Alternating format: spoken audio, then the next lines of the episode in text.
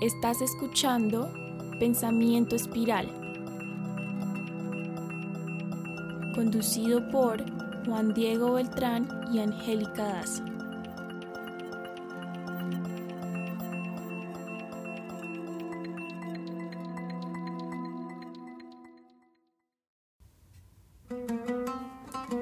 Morí como mineral para hacerme planta. Morí como planta y me alcé animal. Morí como animal y fui un hombre. ¿A qué temerle cuando fui menos muriendo?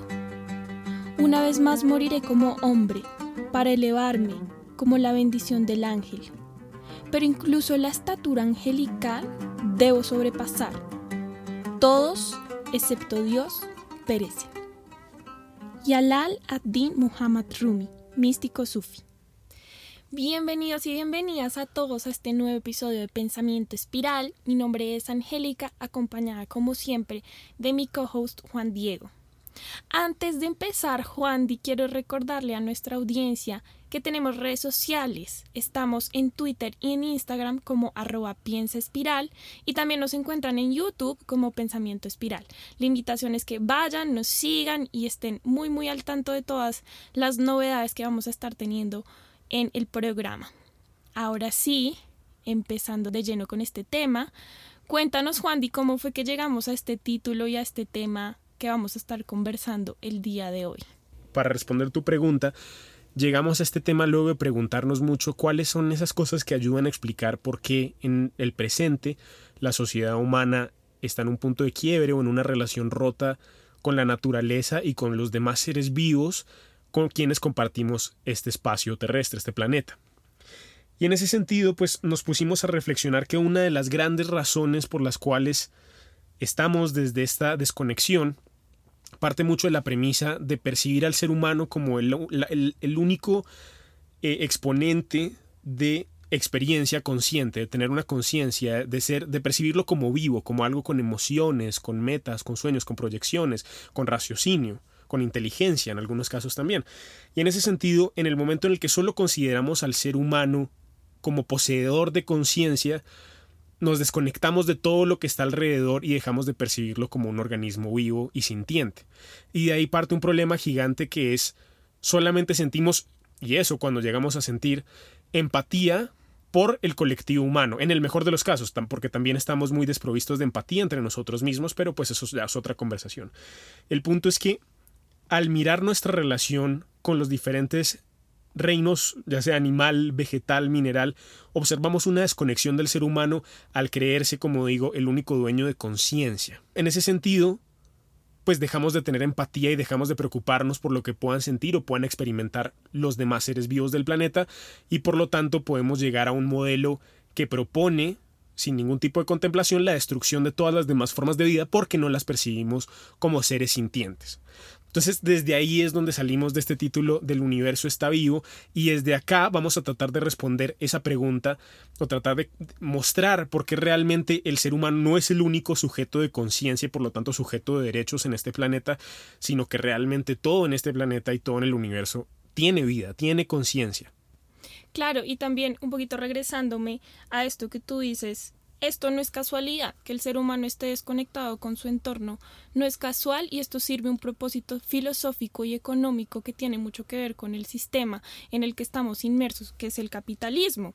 Si el ser humano se desconecta de su entorno y empieza a ver a la naturaleza, a los recursos naturales como herramientas de valor que le sirven a él para suplir sus necesidades, entonces va a ser mucho más fácil entrar en este mundo consumista, entrar en un consumo desmedido de todos los recursos naturales. Entonces, cada vez somos más individualistas y eso también nos hace desconectarnos de nuestros hermanos seres humanos y estar muy enfocados en mis necesidades, en lo que yo quiero, lo que yo necesito, que pues también tiene y sirve un propósito económico. Entonces, importante que ya empecemos entonces ahora a cuestionarnos, bueno, porque esto no es así y que todo alrededor nuestro tiene conciencia. Partiendo ahora sí de la definición de qué es conciencia. Exacto, acá nos metemos entonces en, un tema, ya lo mencionamos muchas veces, conciencia.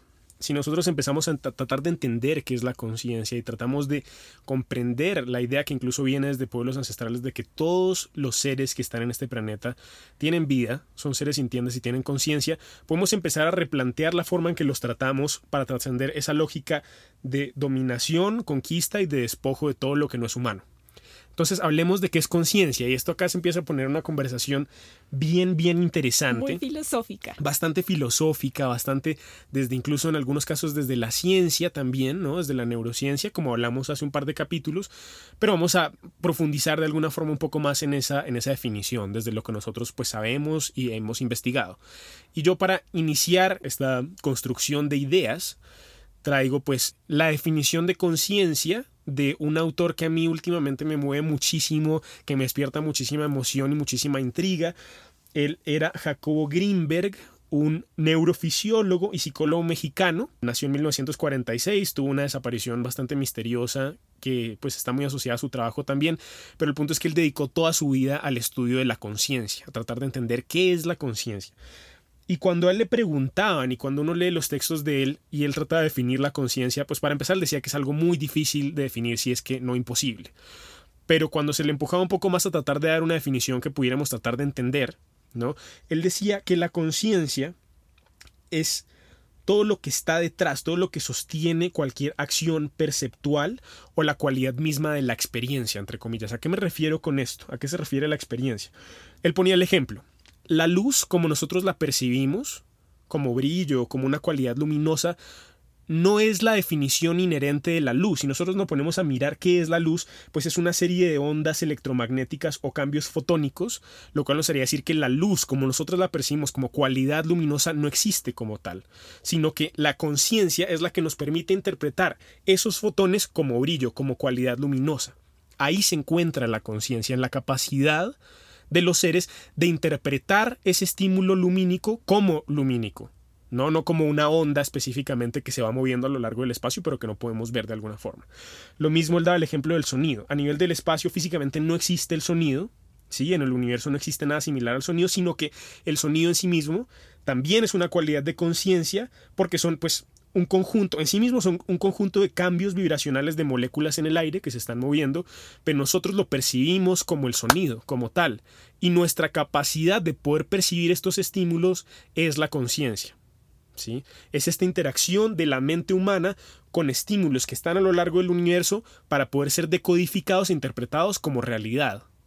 Esa es la conciencia y lo que sostiene nuestra posibilidad, que no es exclusivamente humana, de interpretar la realidad a nuestro alrededor. Sin conciencia, pues no podríamos darle esta cualidad a la luz, darle esta cualidad al sonido. Claro, entonces hablamos de nuestra capacidad y la capacidad de los seres de interactuar con su entorno a través de sus sentidos y reaccionar ante estos estímulos. Exactamente. Y si vamos un poquito más allá, lo que él postulaba es una cosa bien fascinante, un poquito ya bien espiralosa, que es el concepto de la teoría sintérgica, que va de la mano con esto que estoy diciendo, ¿no? Entonces la conciencia es esto que sostiene nuestra posibilidad de interactuar con la realidad y descifrarla, interpretarla como lo que vemos como este planeta físico, desde lo material, ¿no? Pero lo que él dice es que lo que está pasando realmente además de ese proceso de conciencia es que nosotros como seres humanos, acá estoy hablando específicamente de seres humanos, ¿no? Después me voy a meter con algunas otras cosas, pero nosotros estamos interactuando como con una, una matriz de información, ¿sí? Y esa matriz de información, pues él la escribe de alguna forma como un tipo de holograma, donde están pasando muchísimas cosas, pero no hay una cualidad de experiencia en esa matriz misma. Nosotros somos los que le atribuimos esa cualidad de experiencia a través de la conciencia.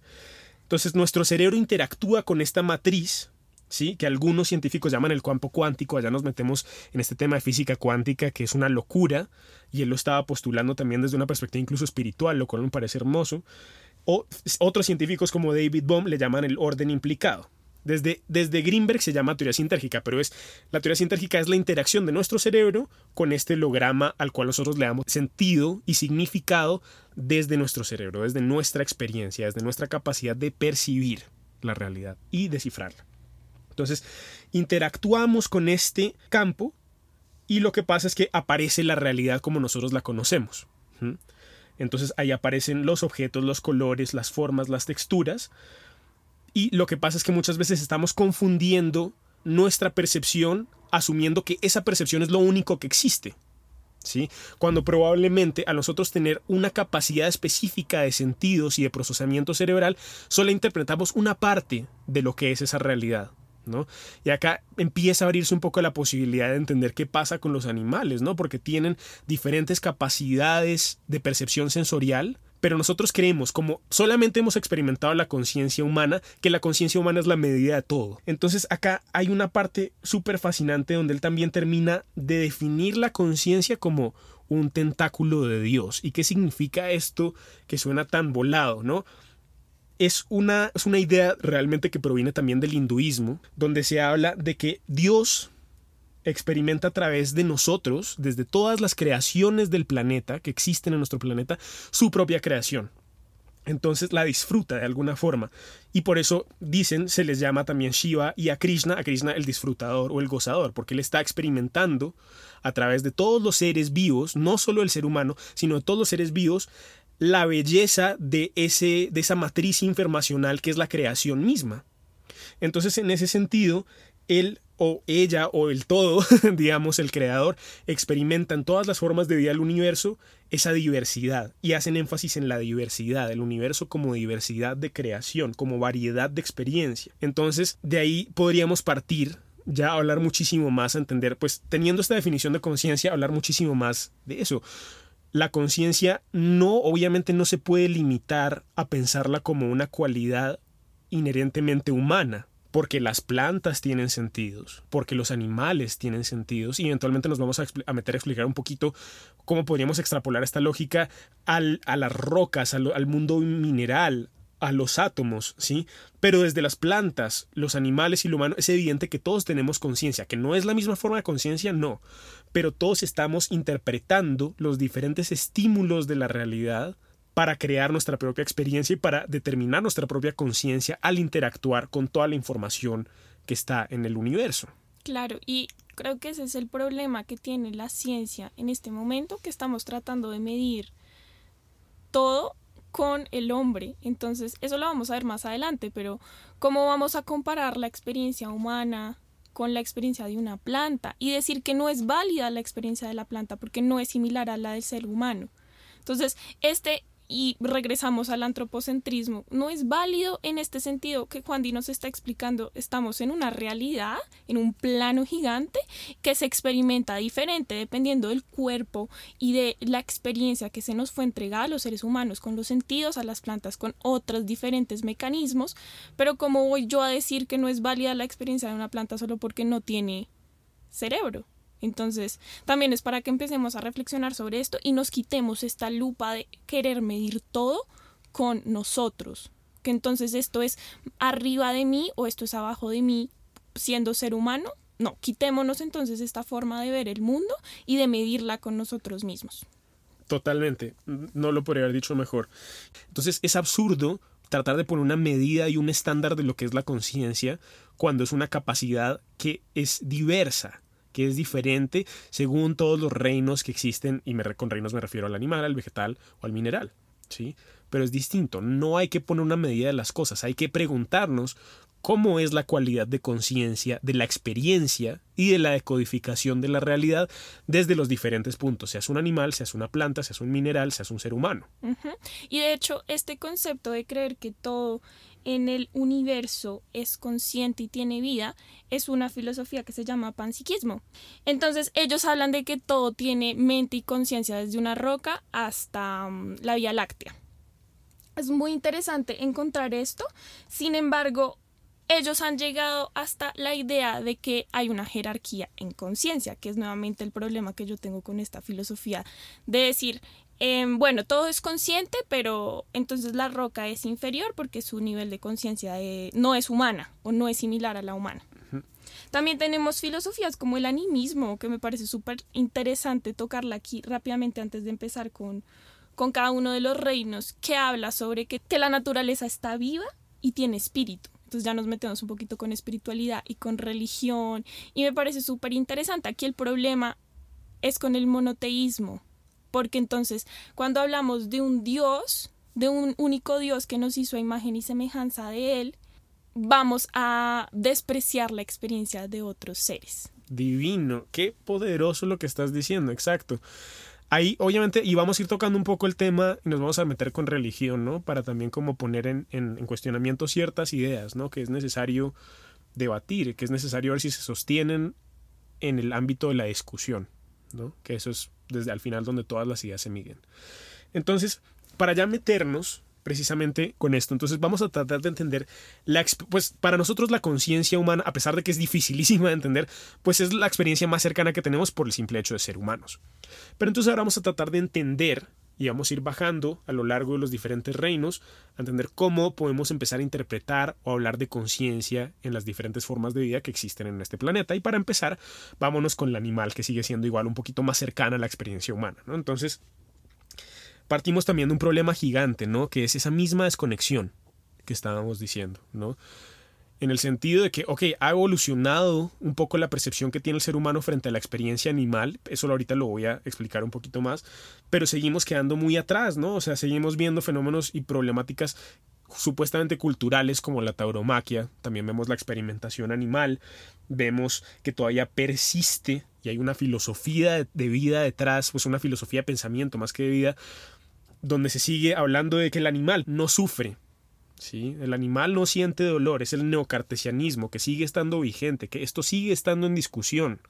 ¿no? Que algo tan básico como que pensar que un animal puede sentir dolor es, un, es objeto a cuestionar, o sea, es absurdo, seguimos en ese punto, ¿no?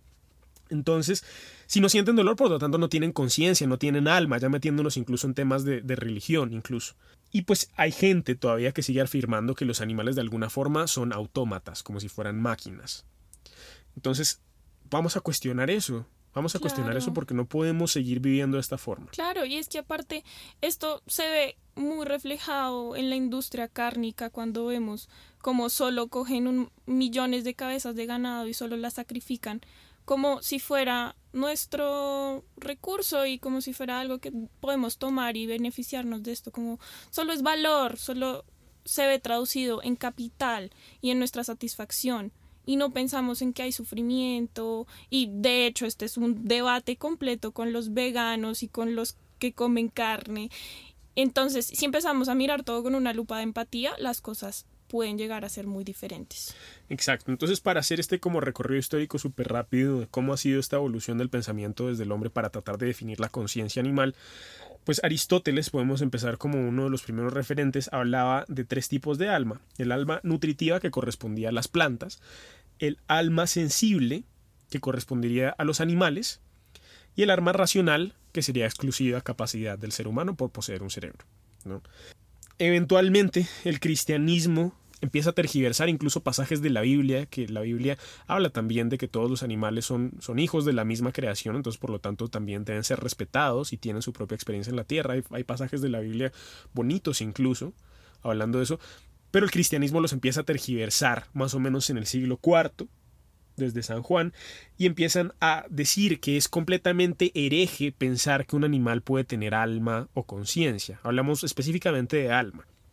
Y desde ahí es que simplifican todo lo que decía Aristóteles y el pensamiento platónico de dividir la, las experiencias de alma en tres categorías a decir que como solo el ser humano posee el alma racional de acuerdo al pensamiento aristotélico, las demás no existen. Y lo simplifican a decir, nosotros tenemos alma racional, los demás no tienen, los animales no tienen alma racional. Entonces ahí la religión empieza a ser supremamente violenta en su entendimiento epistemológico de lo que es la experiencia animal, ¿no? Y a descartarla. Y justamente, pues, derivado de eso, continúa esta escuela de pensamiento a través de Descartes, que, eh, que es lo que dice, pues, el conocidísimo por la frase de pienso, luego existo, ¿no? Hacer como una revolución intelectual y filosófica, pero también era trazadísimo en muchas cosas, y lo que él decía es que pues él experimentaba abiertamente con animales vivos, les causaba muchísimo sufrimiento, porque él decía que los animales no tenían alma, que no tenían ningún tipo de, de pensamiento cerebral, ¿no? Que por lo tanto tampoco sentían emociones, así de absurdo era, ¿no? Entonces decía nuevamente que ellos, por todo lo anterior, no tenían sentimientos, él los describía como máquinas, como autómatas. Entonces hacía experimentos en plazas públicas, los llamaba como robots mecánicos, animales mecánicos, y lo que hacía era más o menos, pues clavarle cosas animales a lo largo del cuerpo en diferentes partes del sistema nervioso y decir que los gritos de dolor eran respuestas de reflejo. ¡Qué enfermo! Pero decía que no, obviamente esto no es porque sientan dolor, es porque es un, es un sistema de reflejos del cuerpo, el sistema nervioso. Me parece que es muy disiente de lo que ha sido el método científico también y la racionalidad supuesta del ser humano, considerándose pues nuevamente la única medida de las cosas. Claro, y, y considerando la conciencia como meramente experiencia humana. Exactamente.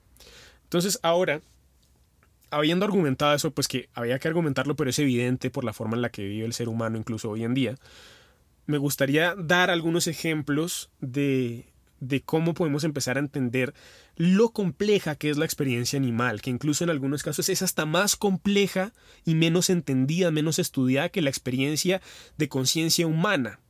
¿Sí? Porque nosotros tenemos una serie de sentidos, los, animales también, al tener ojos, al tener algún tipo pues, de cerebro también, tienen muchos sentidos que procesan, pero vamos a explicar y voy a dar algunos ejemplos para argumentar que hay emociones, que hay conciencia, que hay un sentir, ¿sí?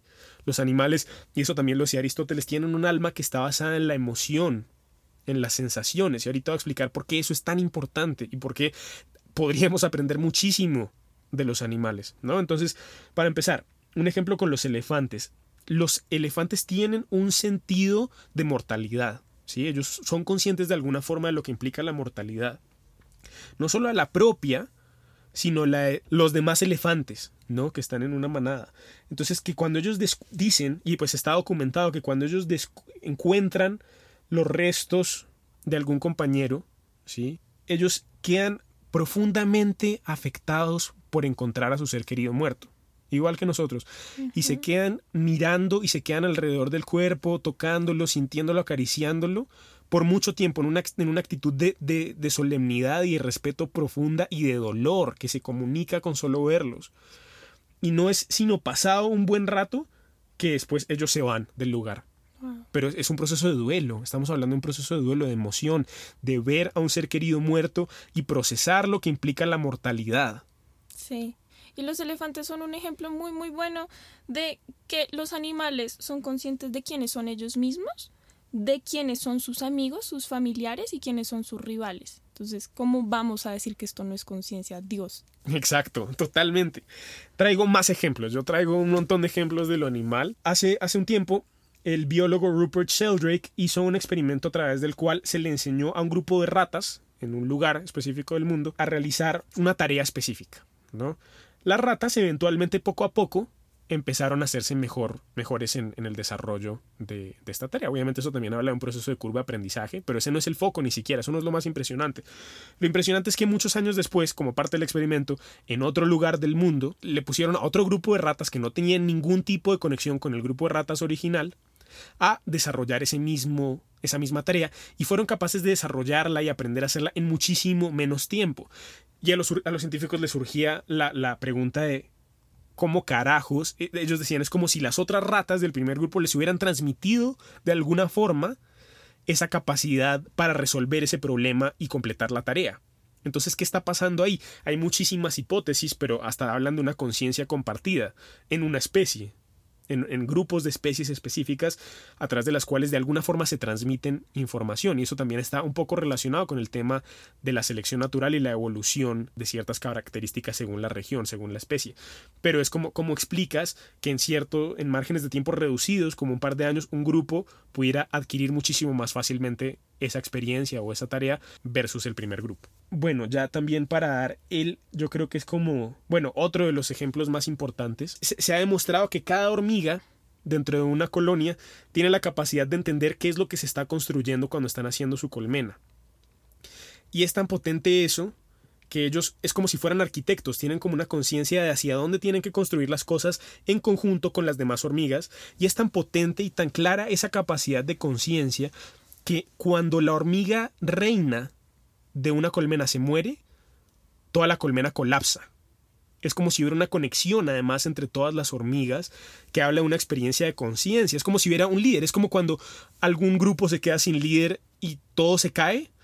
Pasa lo mismo con la hormiga madre, con la hormiga reina. ¿Por qué pasa eso? Porque hay algún tipo de comunicación, hay algún tipo de entendimiento entre la visión que tiene la hormiga reina y las demás hormigas de la colmena.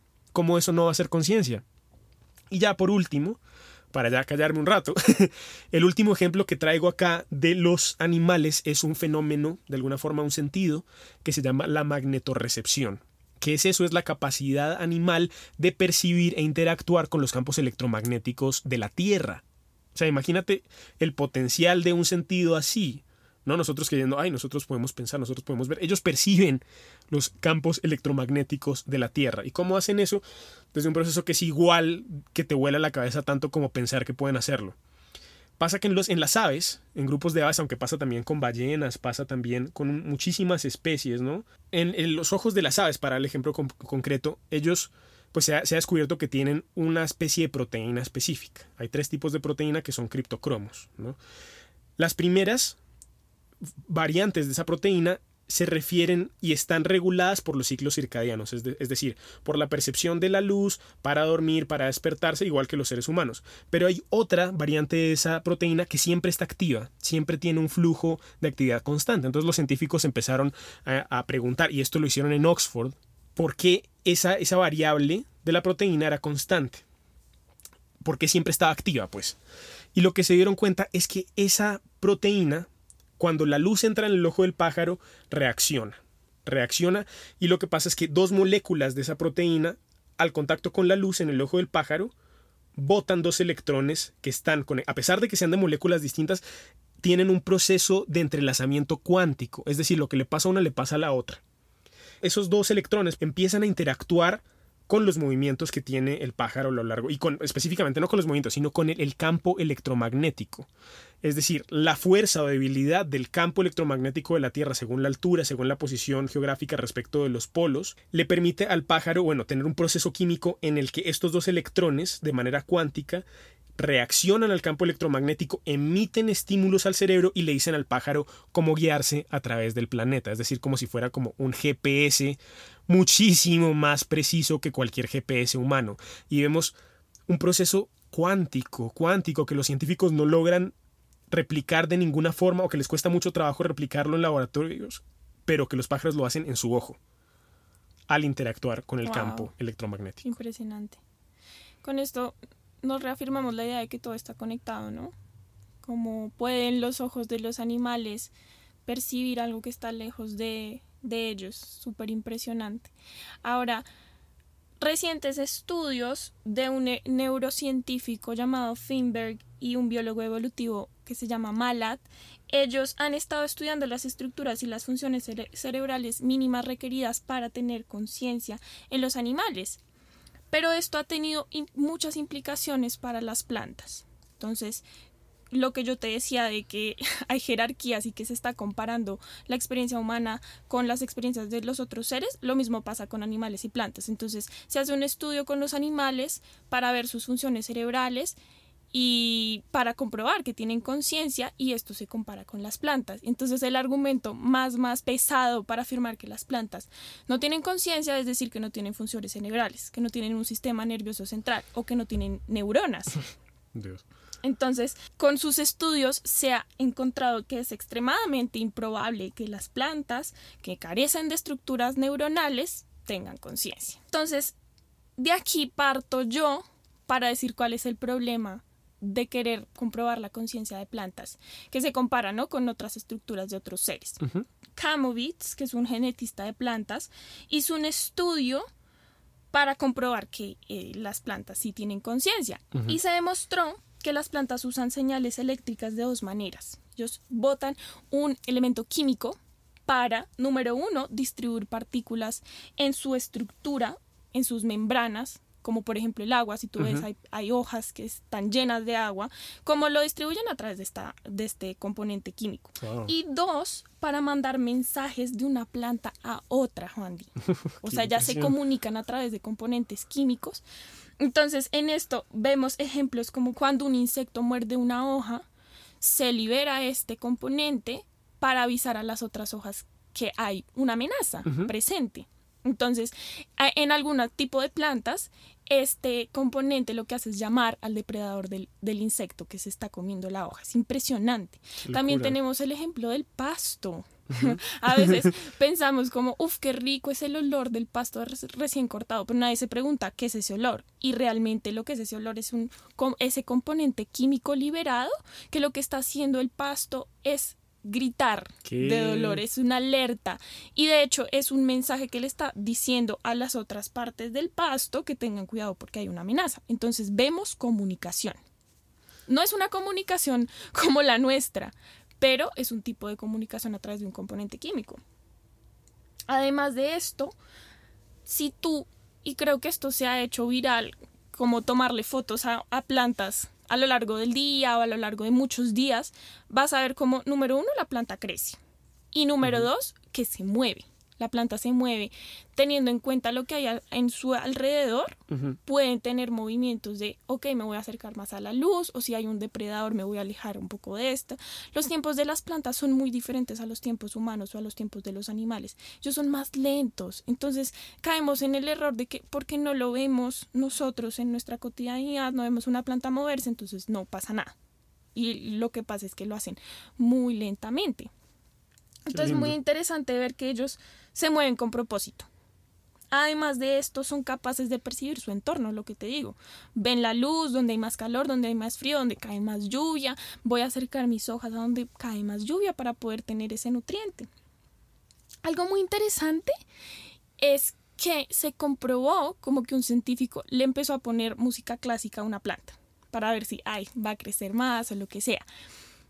Sí, sí sucedió, hubo una reacción, pero pasó algo mucho más interesante cuando le pusieron a esa misma hoja el sonido de un insecto comiéndose una hoja. Mm. Entonces ahí vemos la relevancia y el contexto. Si tú le pones a una hoja música, ok, puede haber una reacción, pero si tú le pones algo relevante a su contexto, a su experiencia como planta, va a haber una reacción mucho más potente. Claro. Entonces, aquí vemos una reacción a estímulos sonoros, que decimos, pues no hay orejas, claro. pero sí reaccionan a los sonidos. Es muy interesante ver esto. Además de esto, las plantas poseen una, mm, una característica que se llama un, un, sentido que ya se ha visto que se ha demostrado que es un sentido, que es la propiocepción, que es reconocer la posición de, de tu cuerpo en el entorno para poder acomodarla según las necesidades que surjan. Claro. Entonces, vemos que las plantas poseen esta, esta capacidad. Wow. Y es muy, muy interesante. Además de esto, pues también perciben la luz. Obviamente tú sabes que las plantas se alimentan de, de los fotones y tienen, hay plantas que tienen hasta 11 tipos de fotorreceptores. Entonces vemos, ok, es que es muy interesante, Juan, porque no tienen ojos, no tienen oídos, no tienen boca, pero perciben la luz, perciben el sonido y se comunican. ¿Qué más que eso como conciencia? O sea, solamente pensar que nosotros como podemos ver la luz desde los ojos, esa es la única forma de percibir luz, en la realidad. Pero si tú te vas más allá, ¿qué es la luz? La luz son unas partículas en el aire, ciertos protones, ciertas cosas, que nosotros como experiencia humana los vemos porque tenemos ojos y Dios nos dio ojos, pero otros seres lo van a percibir de diferentes maneras dependiendo de su experiencia y su contexto. Qué poderoso. Me encanta eso, me encanta eso, Angie. Sí, tal cual. Lo que yo también encontraba es algo muy similar, ¿no? Como que las raíces pueden detectar hasta de una planta, dependiendo de la planta, pueden detectar hasta 20 diferentes parámetros químicos y físicos, ya sea la luz, la gravedad, el campo electromagnético o efectos patógenos, ¿no? O sea, es una capacidad de percepción sensorial, porque también son sentidos, ¿no? Incluso la propiocepción, que es me parece a mí incluso en algunas cosas hasta más compleja y más fascinante que la humana. Y habla también de conciencia. Si entendemos la conciencia humana como esa capacidad de, de, codificar los estímulos de esta matriz, la capacidad de las plantas y de los animales es hasta más compleja. Están pasando cosas increíbles. ¿no? Entonces, no creamos que nosotros, por tener estos cinco sentidos famosos y por poder hablar lo que estamos experimentando con palabras, somos superiores porque creo que eso dista mucho de la realidad con lo que estamos hablando. Sí, también el hecho de que no lo entendamos no nos hace superiores. Exacto. no sabemos si está por encima o por debajo. que dejar de pensar que hay una jerarquía. Total. No podría estar más de acuerdo.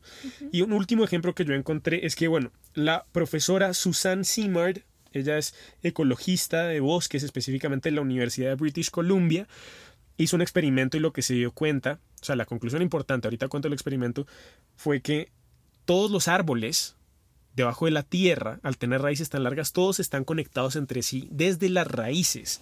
Es decir, ella lo habla como un Wood Wide Web, es decir, como el triple W, World Wide Web, es una red gigante de árboles que se extiende por todo el planeta conectadas desde las raíces de los árboles y a través de la cual ellos se comunican. Entonces, hicieron un experimento que pues no sé si me gusta tanto, pero bueno, con una especie de árbol que se llama abeto de Douglas. Entonces plantaron varios ahí junto con otro que se llama un, el pino ponderosa y eran diferentes familias. Y lo que se dieron cuenta es que los árboles podían reconocer a su familiar, es decir, a la misma especie de árbol y interactúan desde esa red con la especie de árbol que era de su misma especie. Divino, divino. Y en un momento lo que hicieron fue que atacaron a un árbol, ¿no? Ellos tienen como unas espinitas, les pusieron una lombriz que se come las espinas y los ataca, y el árbol, sintiendo su propio miedo de morir, ¿sí?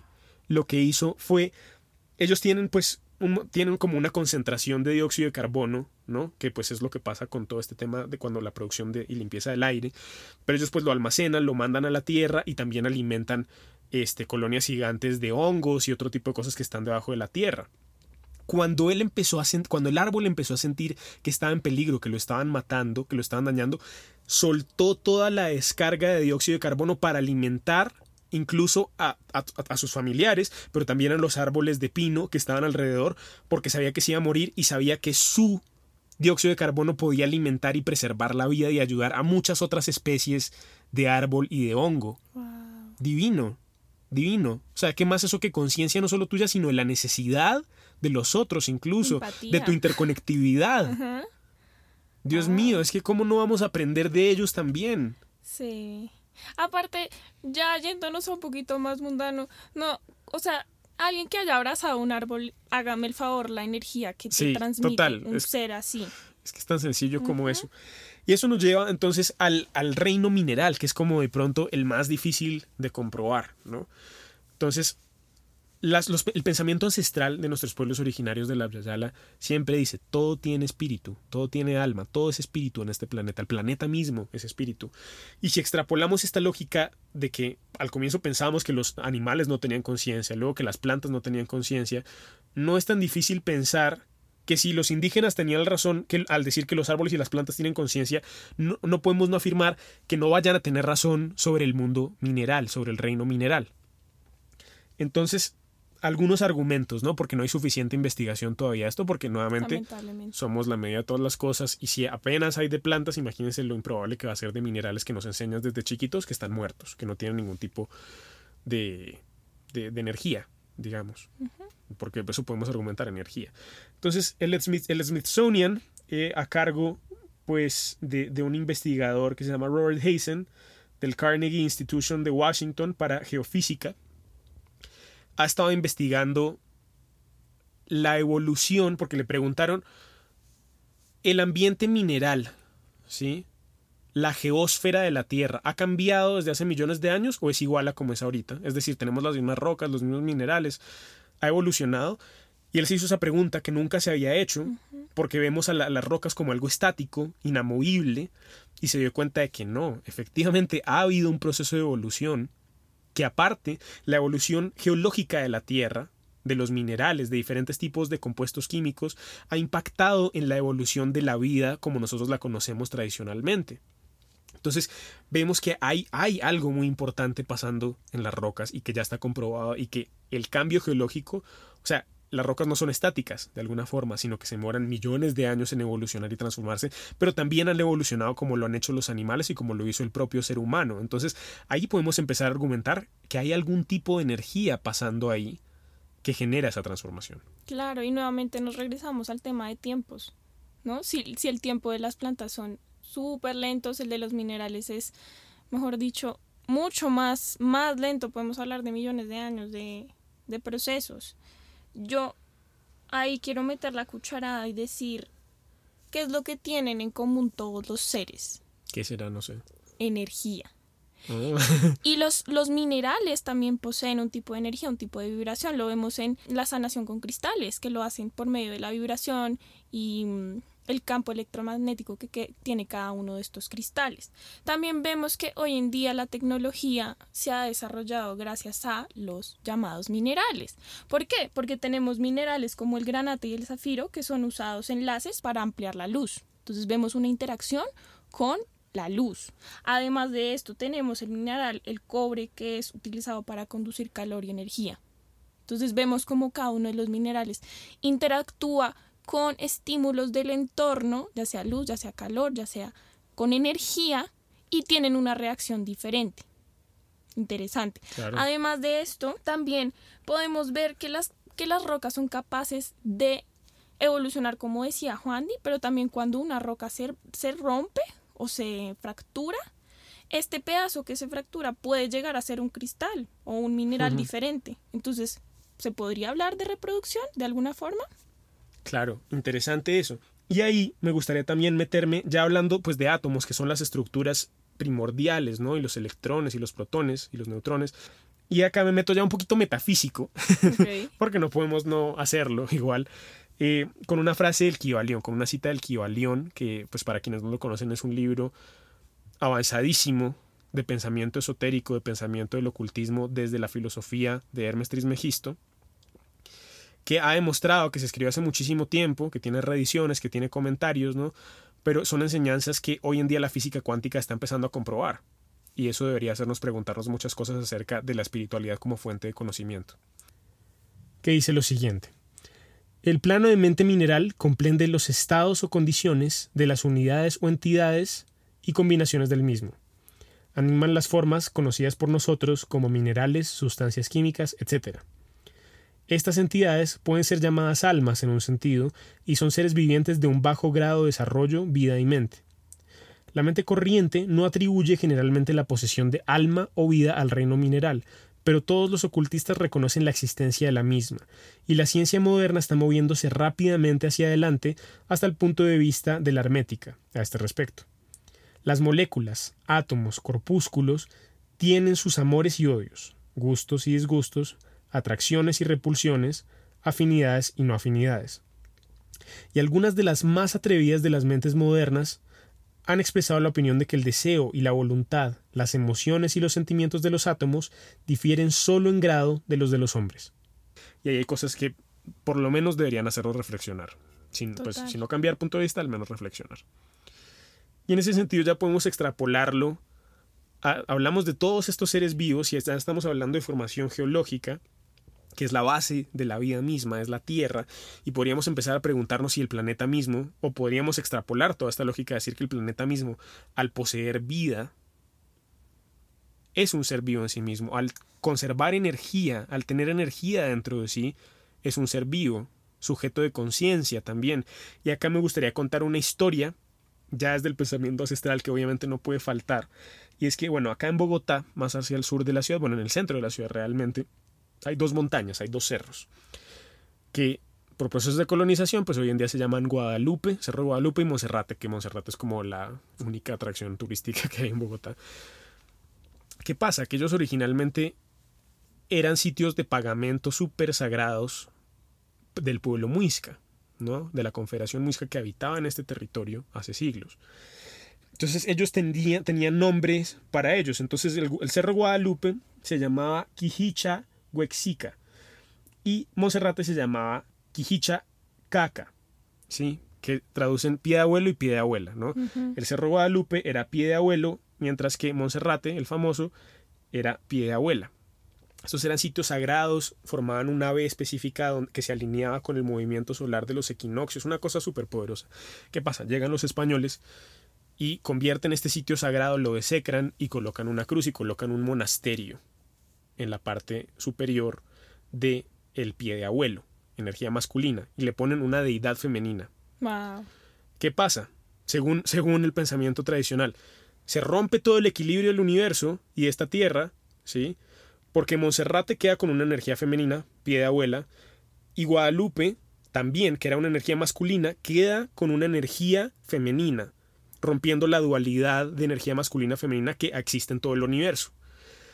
¿Qué ha pasado? Y eso es fascinante, desde que construyeron las capillas y este monasterio, este claustro, ha habido terremotos en 1743, en 1785, en 1826 y en 1917 que han destruido siempre el claustro, específicamente el claustro. Eso lo dejamos a especulación. ¿Por qué pasa eso? Tantos terremotos que destruyen específicamente lo mismo en un cerro, que aparte tiene toda esta connotación sagrada, energía masculina, que fue secretar al poner una deidad femenina.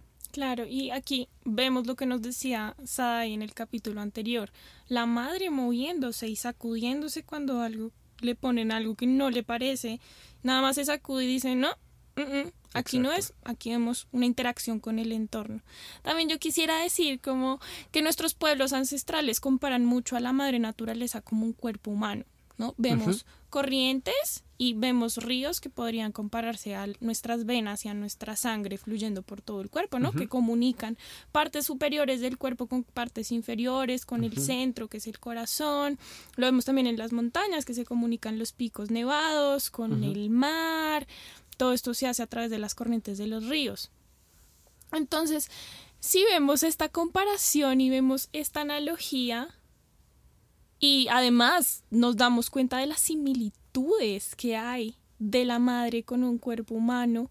¿Por qué no pensar que tiene vida, que tiene conciencia, que es un espíritu? Además, si lo pensamos, todos devenimos de ella. Es decir, y esto es, una, esto es el hard problem de la conciencia. Pensar que de dónde viene la conciencia. La conciencia no puede venir de la inconsciencia. La vida viene de la vida. Entonces, si pensamos que nosotros venimos de la madre naturaleza y que está viva y que es un espíritu y que somos una extracción de ese espíritu y que somos pequeños espíritus que son extraídos de esa gran madre espiritual, entonces ahí puede haber algo muy interesante para, para reflexionar. Totalmente, me encanta lo que dice Sanji y esto ya nos lleva un poco a cerrar esta discusión tan nutrida. Y es eso, desde mi perspectiva yo creo que el ser humano tiene una tendencia a negar la otredad. ¿A qué me refiero con la otredad?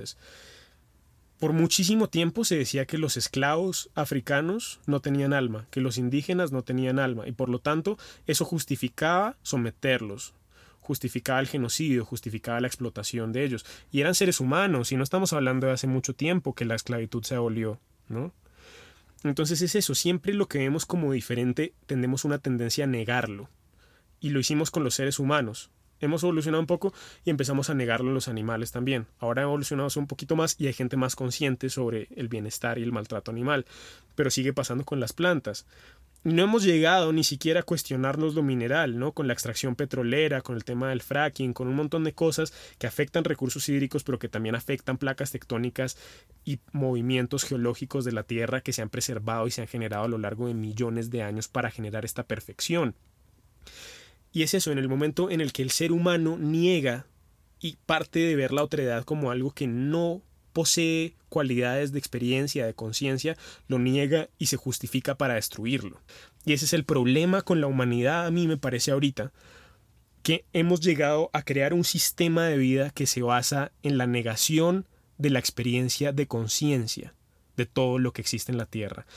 Estamos basados en negar que todos somos seres sintientes más allá del ser humano. Nos hemos basado en afirmar que el ser humano es la medida de todas las cosas en torno a la experiencia, la capacidad de interpretar la realidad y de experimentarla. Y en esa negación nos damos nuestras ansias para destruir. Yo creo que desde ahí es muy necesario replantearnos la forma en la que nos relacionamos con todo el planeta. Completamente de acuerdo, Juan. Y también si pensamos si seguimos pensando en lo individual, en el individualismo, en que, que yo necesito satisfacerme a mí, esto ya hemos visto que esto no nos lleva a ningún lado y que también es un sinsentido porque somos una unidad y estamos conectados con el planeta, con el cosmos, ¿no? Entonces es una reflexión a pensar que estamos unidos a todo y que mm, esto nos lleva también a una armonía y es la armonía que habla, del, eh, que habla el buen vivir, vivir en armonía con los otros seres, con la naturaleza. Y si empezamos a ver la vida en todo lo que está alrededor nuestro, podemos empezar a construir esa armonía poco a poco, con empatía. La empatía es la que nos lleva a crear esta armonía, a pensar en otros seres, a antes de talar un árbol, pensar en que hay una vida detrás de este árbol y que debo pedir permiso. No lo puedo hacer indiscriminadamente, no lo puedo hacer pensando que hay un valor o una mm, ganancia. una ganancia detrás de talar un árbol, sino que es una vida y que yo voy a satisfacer mis necesidades con esa energía, que lo debo hacer con el mayor respeto que pueda. Así es, es exactamente eso. yo creo que en el momento en el que empecemos a romper con esta ignorancia de que lo demás no tiene conciencia, de que el universo no tiene conciencia, de que el planeta no tiene conciencia, podemos empezar a desarrollar empatía y a sanar nuestra relación con la, madre, tierra. Gracias Juan y me encanta esta reflexión. Los dejamos con esto. Nos vemos en un próximo episodio.